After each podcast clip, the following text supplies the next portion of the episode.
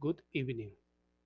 It is important to recognize the tips for leading a healthy life, especially when people are students. There is a relationship between nutrition and learning.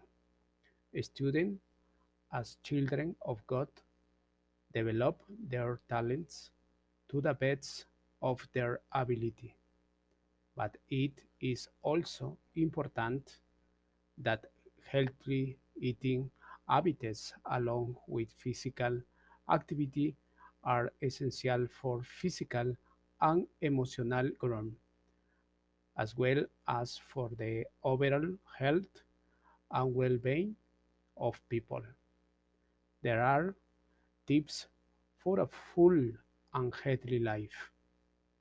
First is to have faith in God.